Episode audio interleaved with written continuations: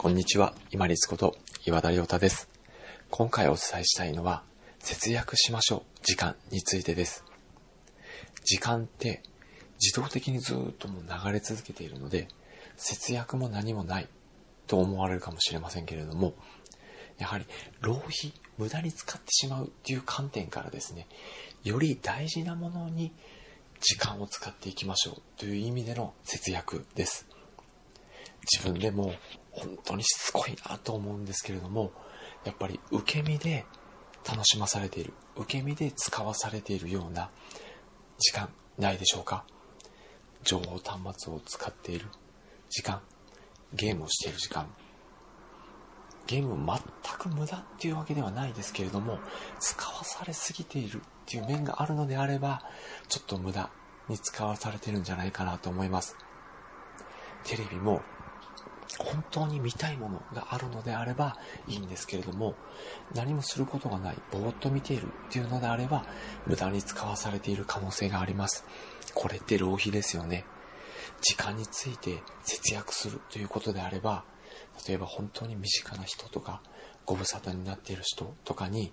ありがとうございますって言えてますか？気分の気持ちをちゃんと表せていますか？ちょっとお電話一本したり、メールをしたりする時間っていうのもあるんじゃないかなと思います。より大事な時間、自分が今までやりたいなと思ってて気になったことに、ちょっと調べ、その内容について調べてみるとか、実際にどういう方法があるのか調べてみるとかですね。自分の体が疲れているっていうのであれば、無駄に情報端末機器を使ったり、テレビを見たりせずに、しっかり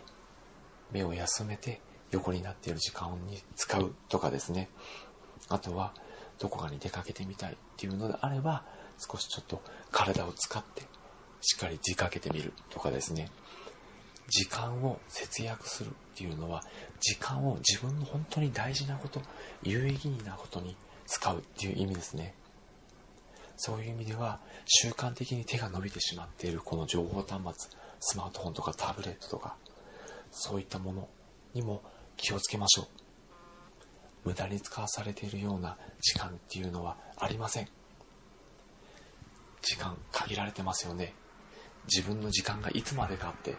皆さん自分で分かってますか？分からないですよね。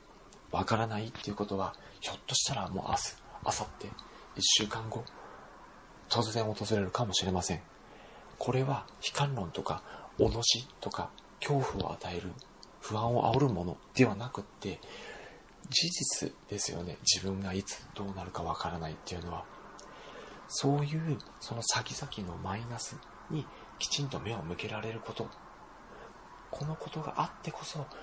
時間っていうのが限られている。無駄に過ごしてる時間はない。そんな暇ないよっていう意識にやっぱり変わるんです。ですので、無駄に使わされている、受け身の享楽で楽しまされているような時間って、本当はないはずです。本当に自分が大事な、大事だと思う内容、大切に思っている人、そういう内容に時間を使っていくようにしましょう。本日もご清聴いただきましてありがとうございました。皆様にとって一日良い日となりますように。これにて失礼いたします。